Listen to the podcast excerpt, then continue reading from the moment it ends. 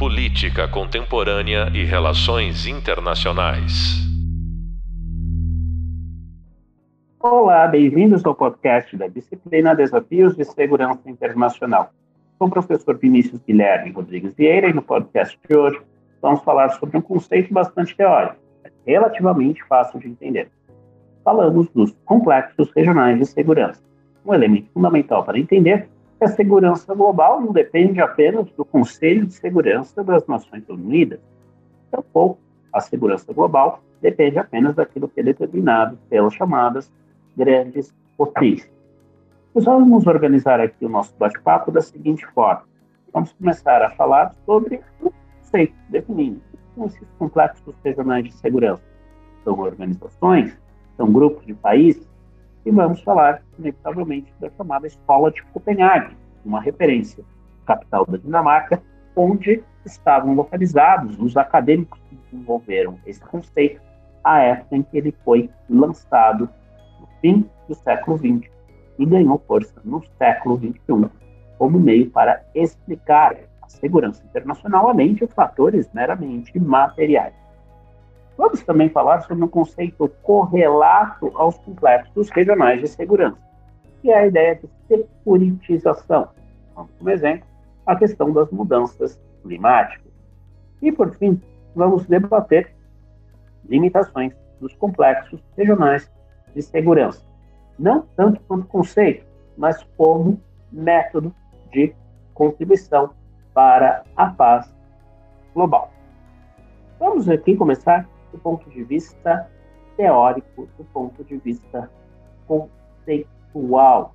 Que é um complexo regional de segurança? Complexo regional de segurança, eles acabam por serem áreas nas quais toda a segurança associada às unidades existentes, nesse caso, Estados soberanos, elas são associáveis do que se passa em cada uma dessas unidades. Porém, ainda que haja essa relação de dependência mútua entre países, nós temos também o impacto de forças externas. Portanto, como nós temos aqui na literatura, o complexo regional de segurança ele busca uma espécie de equilíbrio entre aquilo que seria global, multilateral, ali no âmbito, sobretudo, da ONU, e no âmbito estatal. Falando aqui literalmente o que Barry Buzan e Ollie Weber, os formuladores desse conceito, que acabou por ser sistematizado da maneira como ele é entendido hoje, no contexto do começo do século XXI, o complexo regional de segurança trata-se de um conjunto de unidades cujos principais processos de securitização, dessecuritização ou ambos são interligados e seus problemas de segurança não podem ser razoavelmente analisados ou resolvidos separados uns dos outros. Palavras um pouco difíceis, não? Securitização, dessecuritização. Processos de securitização são todos aqueles em que determinado tema passa a ser visto sob a ótica da segurança. Nesse caso, a segurança nacional e a segurança regional. E dessecuritização é justamente o processo oposto. Vamos tentar aqui trazer mais distância empírica, pensando novamente em casos mais próximos à nossa realidade no Brasil. Temos, por exemplo, fronteiras com vários países da América do Sul. Países da América do Sul, o Brasil só não tem fronteiras com o Chile e o Equador.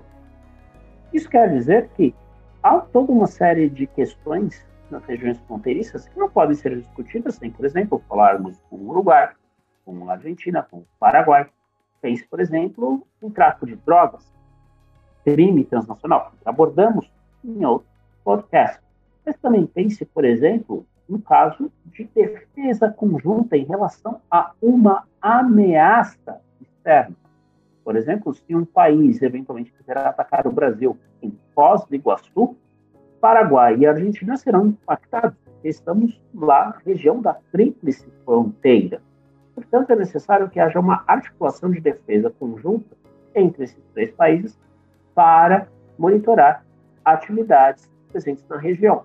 Sabe-se que, por exemplo, Foz do Iguaçu foi, e até hoje, é um ponto ali de conexão de grupos terroristas e, portanto, demandou forte ação por parte dos três países sob pressão dos Estados Unidos, interessados em combater o terrorismo transnacional, de modo a monitorar pessoas, grupos que pudessem cometer ou estarem associados a entes não estatais responsáveis por gerar atos de terror.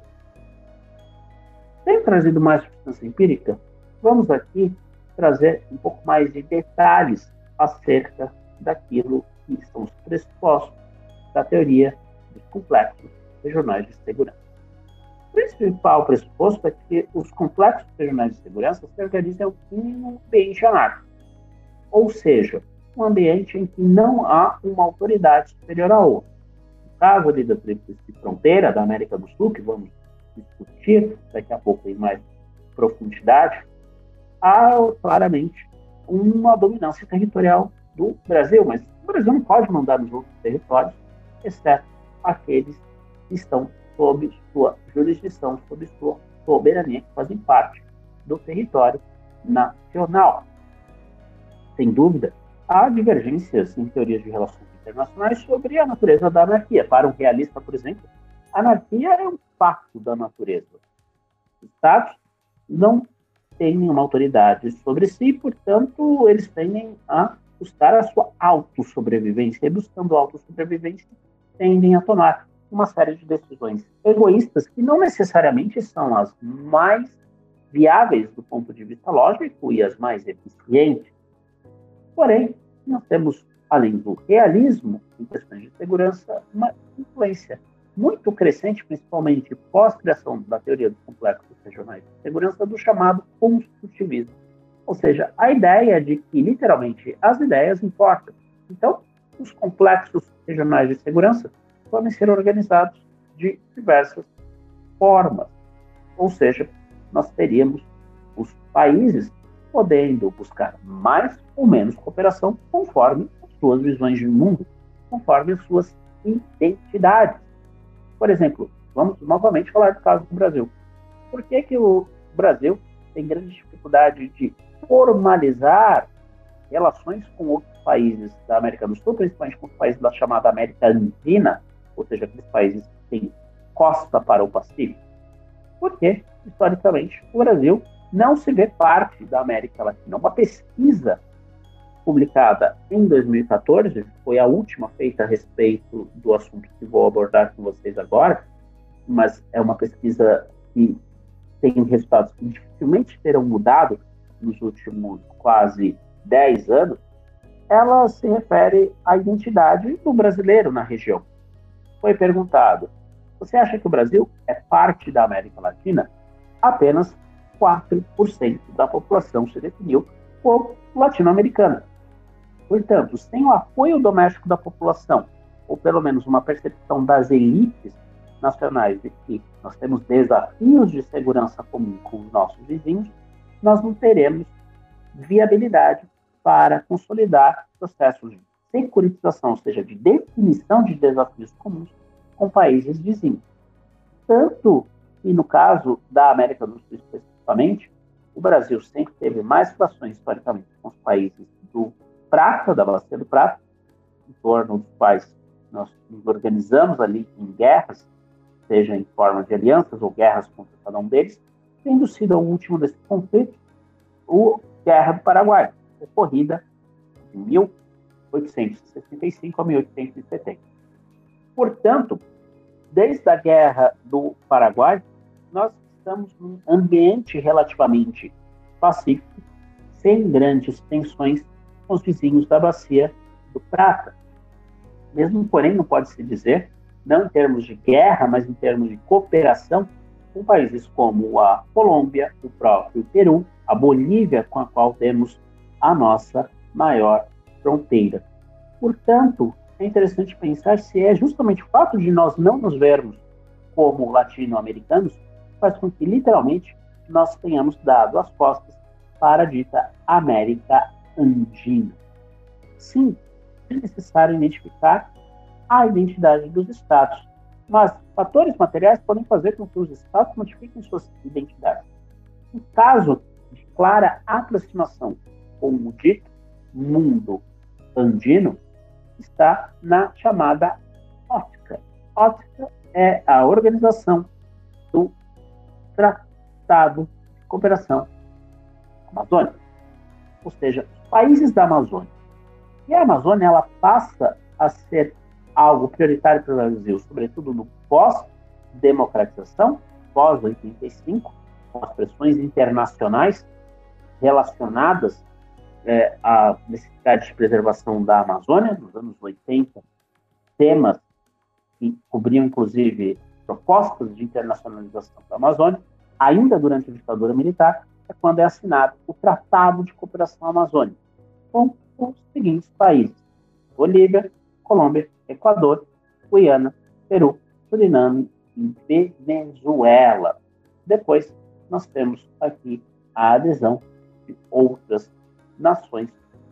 Nós temos a criação da organização em 95, quando os oito países signatários do Tratado de Cooperação Amazônica acabaram por optar pela criação de uma organização. Ou seja, o tratado, a formalização ali desse processo de securitização da Amazônia ocorre em 78, mas só é, de fato, institucionalizado de modo independente, autônomo em relação aos países membros, apenas em 95, no contexto da busca por uma maior integração sul-americana.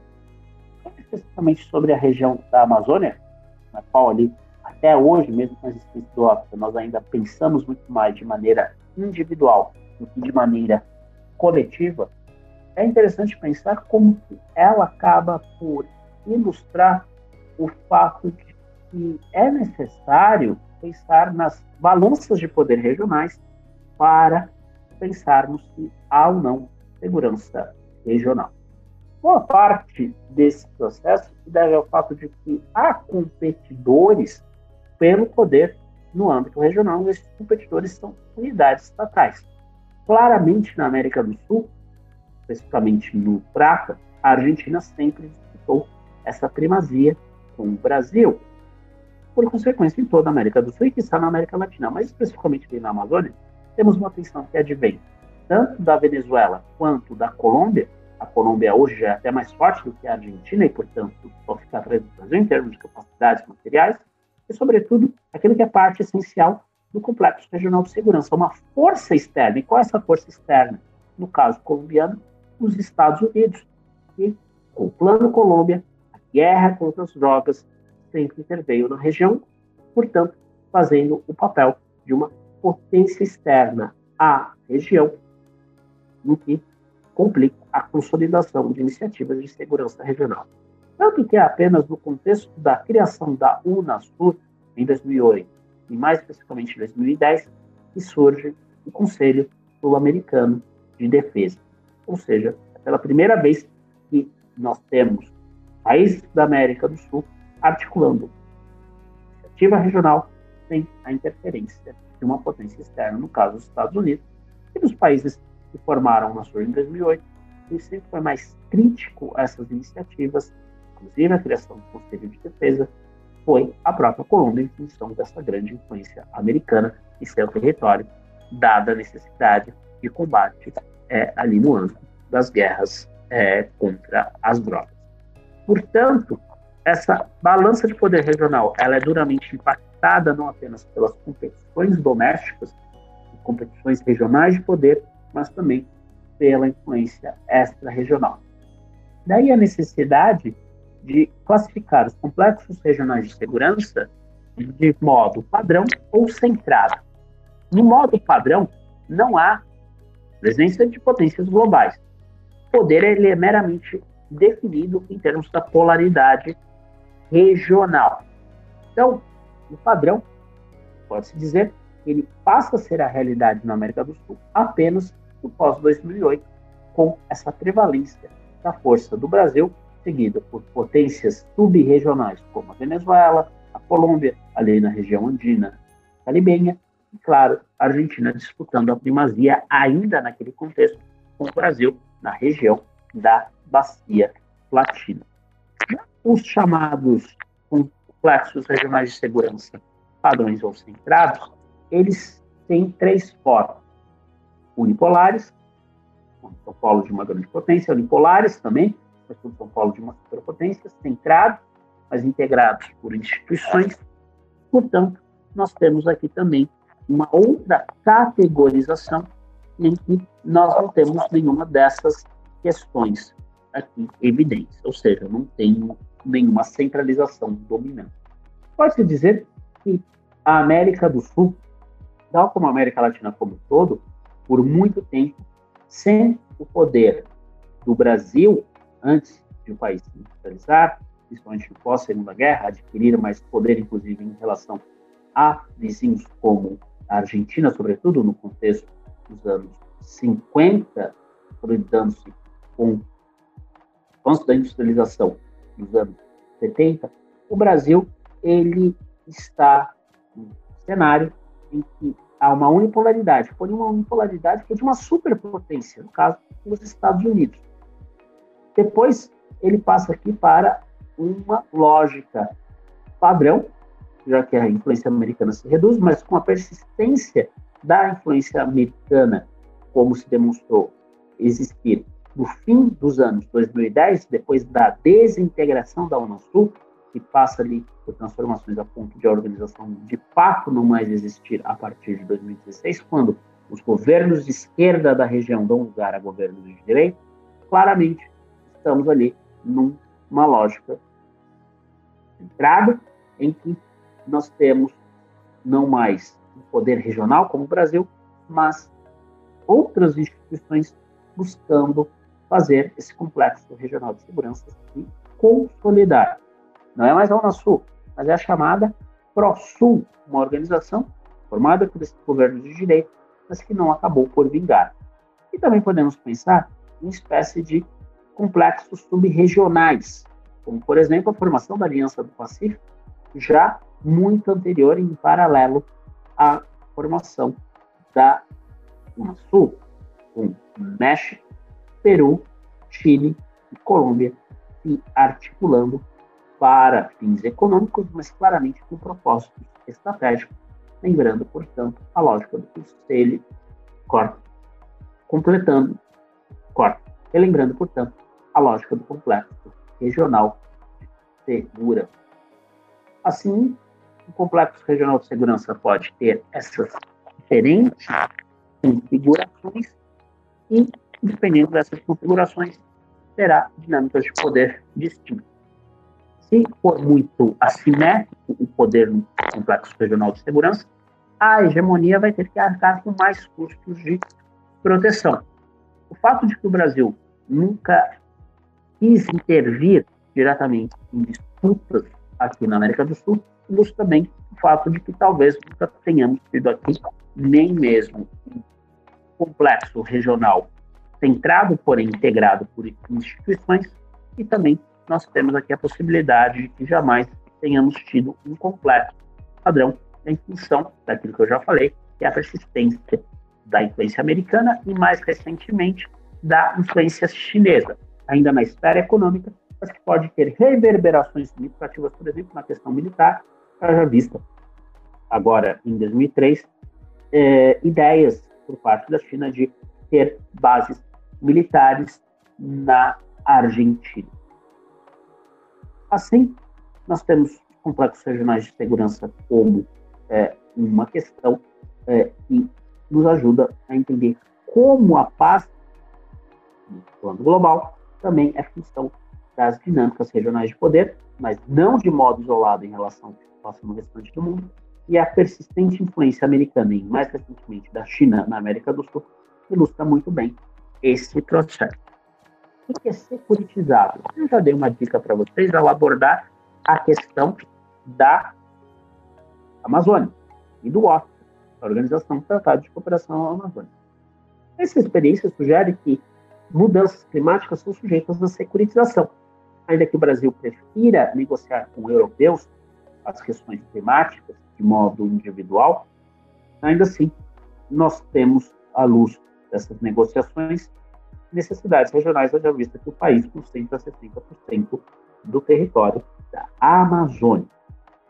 Porém, podemos pensar em outros mecanismos de securitização. Já que estamos falando da Europa, vamos pegar no contexto da União Europeia, em que claramente, no contexto da pandemia, com o lançamento chamado é, Green New Deal, ou seja, de um programa de uma série de ações visando a descarbonização, um discurso de securitização da questão climática, ou seja, a necessidade de que é preciso mudar os padrões de desenvolvimento, as matrizes energéticas, em função que da sobrevivência não só de nós indivíduos, mas da sobrevivência das próprias nações. Pensem, por exemplo, nas chamadas ilhas do Pacífico. A questão climática é uma questão nacional para essas ilhas. Muitas, como o Valo, por exemplo, podem desaparecer em função do aumento do nível do mar. Portanto, nós temos as mudanças climáticas como algo sujeito a essa lógica de ser um objeto de segurança nacional e, portanto, da existência das nações. Outra questão que é muito comum no âmbito da securitização, muitas vezes não pensamos nisso, até por conta de não termos o problema que vou descrever, refere-se à questão alimentar. Segurança alimentar, sem dúvida, a fome no Brasil, mas como nós somos, no agregado, um grande produtor agrícola, do ponto de vista do Estado Nacional, não tão pouco complicado afirmar que o Brasil pode vir a não ter produção de alimentos suficiente para alimentar a sua população. Ser, reitero, fome, que é obviamente uma vergonha, mas do ponto de vista do Estado, que para o pessoal que teorizou os complexos regionais de segurança. Ainda é a principal unidade de análise e o principal ator, portanto, da política internacional, nós temos, do ponto de vista do Estado, não a necessidade de fazer aquilo que os europeus fazem, dar que subsídios e falar até mesmo em segurança alimentar no sentido de sobrevivência nacional, haja vista que depender de outros países para alimentar a população pode ser perigoso, ainda mais num cenário de grande competição, intensidade geopolítica. Além dessa questão é, de alimentação e da questão de mudança climática, é comum nós vermos políticas articuladas nacionalmente ou regionalmente para a defesa de uma cultura comum, para a defesa de um idioma comum. Então, organizações que permitem que os países adotem medidas nacionalistas nesse sentido, e a União Europeia, não obstante o grau de integração supranacional via Bruxelas, via Comissão Europeia, seja altíssimo, o fato de que os países possam desenvolver ainda políticas de proteção cultural, proteção ao seu idioma pátrio, sugere que é uma área sim securitizada.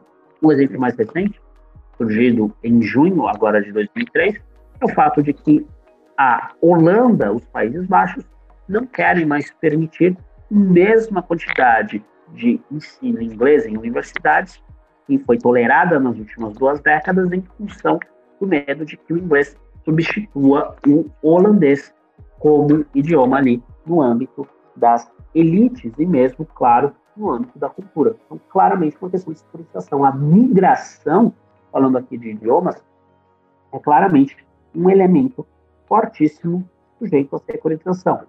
Até que ponto, por exemplo, os partidários de Donald Trump nos Estados Unidos não apoiam a construção de um muro com o México, e isso tende a voltar caso Trump volte à presidência e a dispute em 2024, nós tenhamos novamente esse tipo de debate.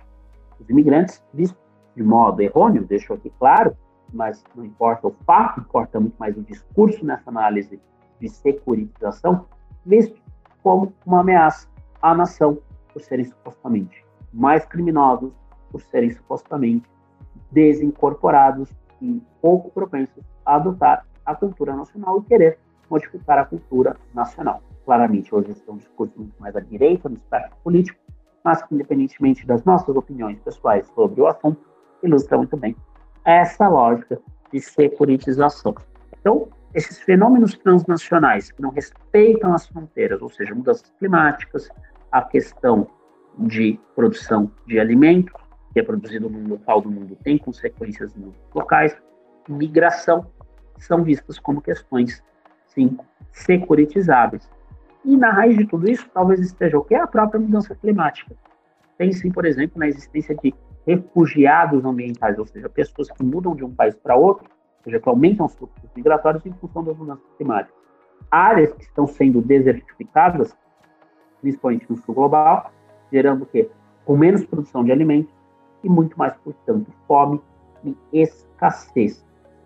Assim, é importante pensar muito além questões como aquelas que nós já abordamos, como armas nucleares, guerras, intervenções militares, tudo aquilo é bastante claro no âmbito da segurança, mas segurança vai muito além, não só do plano multilateral, mas de sistemas clássicos. Tanto que muitos autores falam de modo contemporâneo em seguinte, isso tudo importa ser discutido porque nós temos talvez algo aqui muito mais complexo, tem a ver com os complexos regionais de segurança, da maneira como eles devem ser entendidos na contemporaneidade, que é a chamada segurança humana. Segurança humana, portanto, tem como foco os indivíduos, mas também não deixa de lado a sobrevivência dos Estados, porque no fim das contas, nessa lógica, quem forma os Estados? Os indivíduos, e portanto, eles têm de estar protegidos da melhor maneira possível no sentido existencial. A existência de um indivíduo é, portanto, essencial à manutenção do Estado. E tudo aquilo que pode complicar a existência de determinados indivíduos, como aumento de fluxos migratórios, mudanças climáticas, entre outros fenômenos que são transnacionais e não respeitam fronteiras, são, portanto, sujeitos à securitização e à ação dos complexos regionais de segurança. Cabe aqui, nesse tempo final do nosso bate-papo de agora, refletir um pouco sobre as limitações do conceito de complexos regionais de segurança e sua aplicação prática. Em primeiro lugar, nós temos aqui pouca clareza sobre como que os países veem ou deixam de ver como problemas a serem resolvidos em comum. Pode ser aquela questão da identidade, como eu falei no caso é latino-americano. O Brasil não se identificar como tal, como é, membro da América Latina. Porém, fato é que, mesmo não se identificando com a América Latina, o Brasil conseguiu fazer uma série de articulações, como a própria Unasul.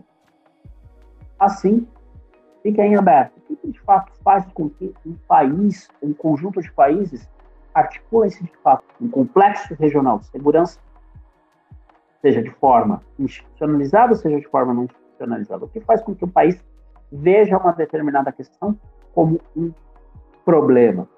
Temos aqui algumas hipóteses que estão menos no campo das ideias e muito mais no campo material.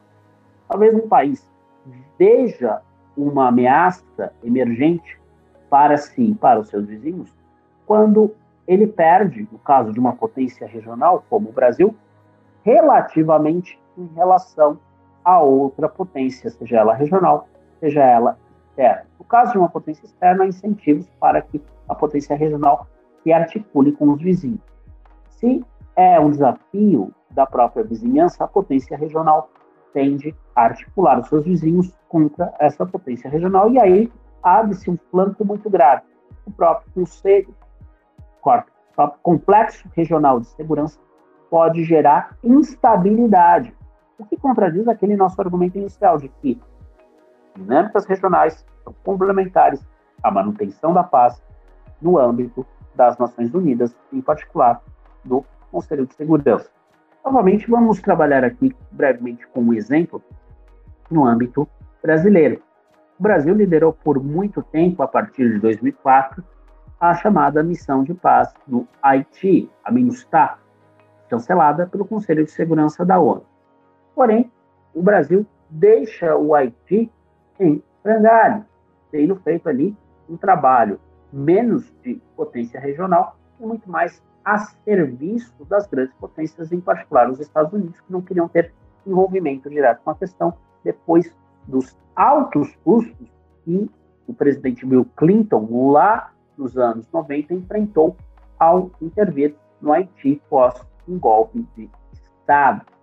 Portanto, é importante pensar até que ponto que as potências regionais como o Brasil, elas conseguem agir independentemente dos interesses das grandes potências quando elas agem em âmbito regional para que elas tenham alguma estabilidade. A busca por essa estabilidade talvez interesse muito mais uma agenda de uma potência externa à região do que da potência regional, que acaba por agir como mero preposto das potências externas. E é o caso daqueles complexos regionais de segurança, como nós vimos, centralizados, e não os complexos ditos padrão. Ainda assim, cabe aqui a pergunta: será que esse complexo, caso aqui de ser centrado, centralizado, pelas diversas situações que nós vimos, muito mais um não, vamos dizer, um complemento, mas muitas vezes apenas um reflexo que passa no campo multilateral, é algo a refletir. E isso faz com que nós coloquemos em xeque a aplicação da lógica do complexo regional de segurança para entender a estabilidade global. Se for um complexo regional de segurança, lado ali por um hegemon regional, ou até por mais de um ator principal em determinada região, no caso da América do Sul, apenas um reflexo daquilo que está se passando no plano multilateral, no plano da ONU, do Conselho de Segurança e de pelo menos uma de suas potências, como nesse caso são os Estados Unidos, nós não temos essa relação complementaridade, mas apenas uma relação de subordinação entre o multilateral em relação ao regional. Como, portanto, do ponto de vista regional, não só potências, mas os países como um todo, podem acabar por abarcar mais autonomia. Uma estratégia é justamente aquilo que vem sendo testemunhado no Brasil desde o começo de 2023, essa tentativa de rearticular organizações regionais, independentemente dos governos serem de esquerda ou de direita.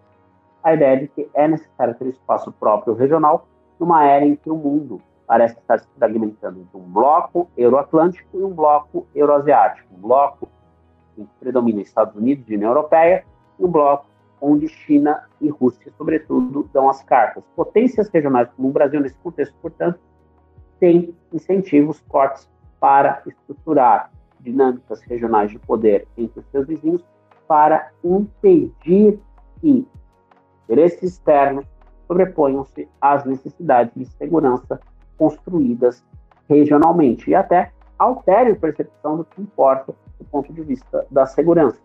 Nesse sentido, toda ação de guerra contra as drogas dos Estados Unidos na Colômbia ela é deletéria para a própria estabilidade regional, porque gera efeitos indiretos, como, por exemplo, o tráfico de armas, que acaba indo muito além do território colombiano e vai para outras regiões. Portanto, é necessário pensar em soluções regionais e locais, de modo a termos mais estabilidade regional e aí sim mais estabilidade global. Ou seja, não é necessariamente seguindo a agenda de potências externas sejam elas grandes ou sejam elas superpotências, como o caso dos Estados Unidos e da China, e os ditos complexos regionais de segurança vão, de fato, contribuir para a estabilidade de uma região e, portanto, para a estabilidade global.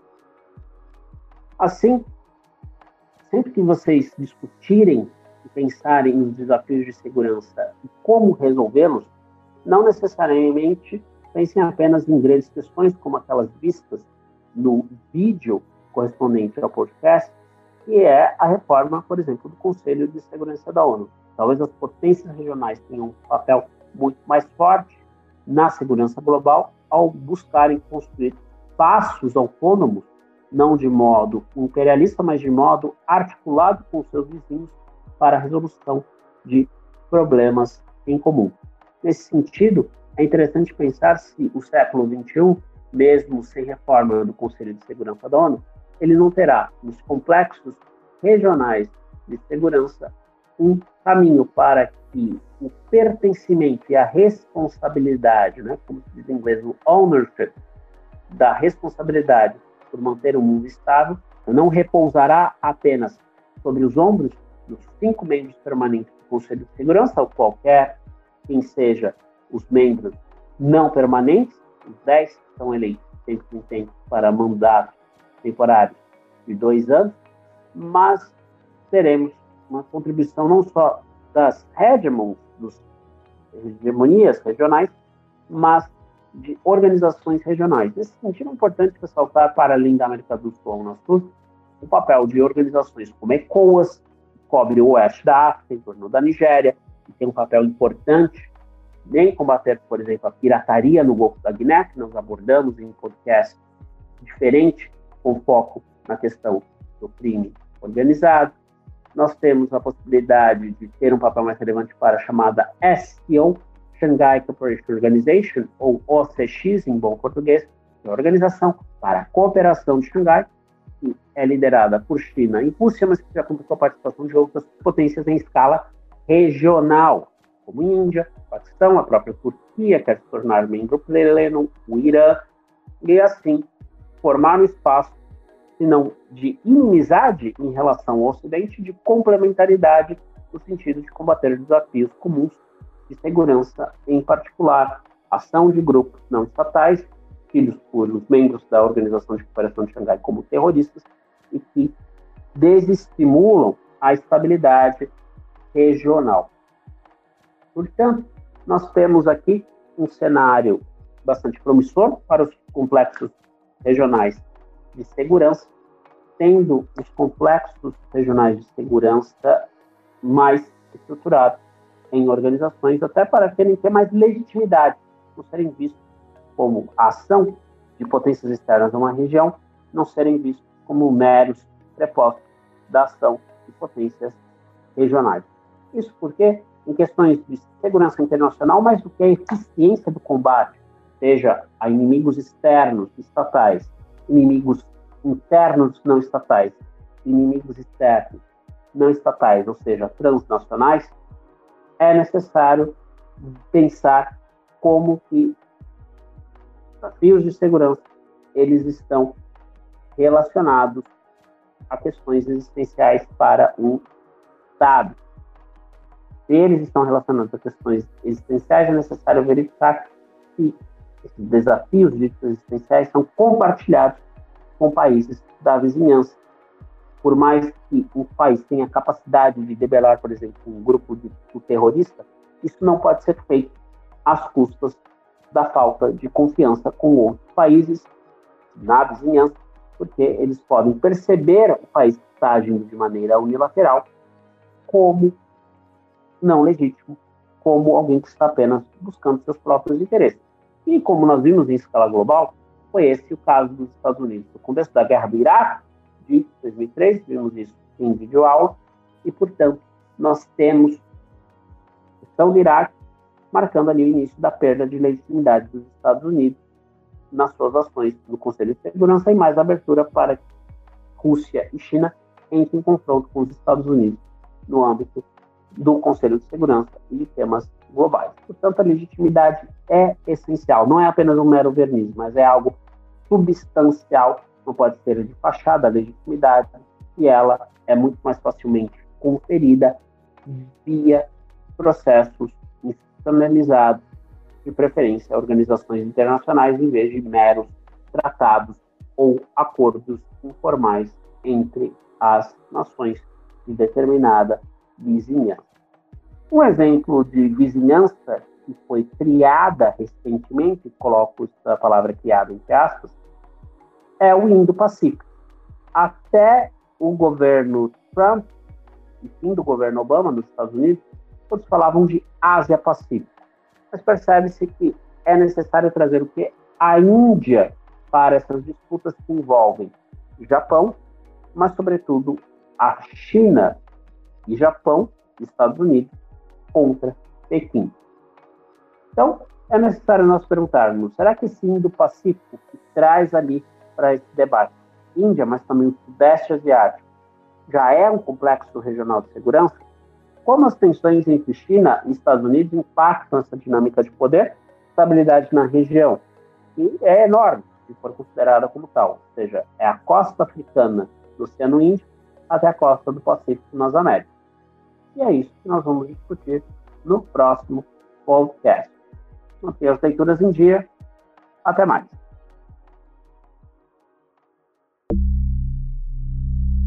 Política Contemporânea e Relações Internacionais.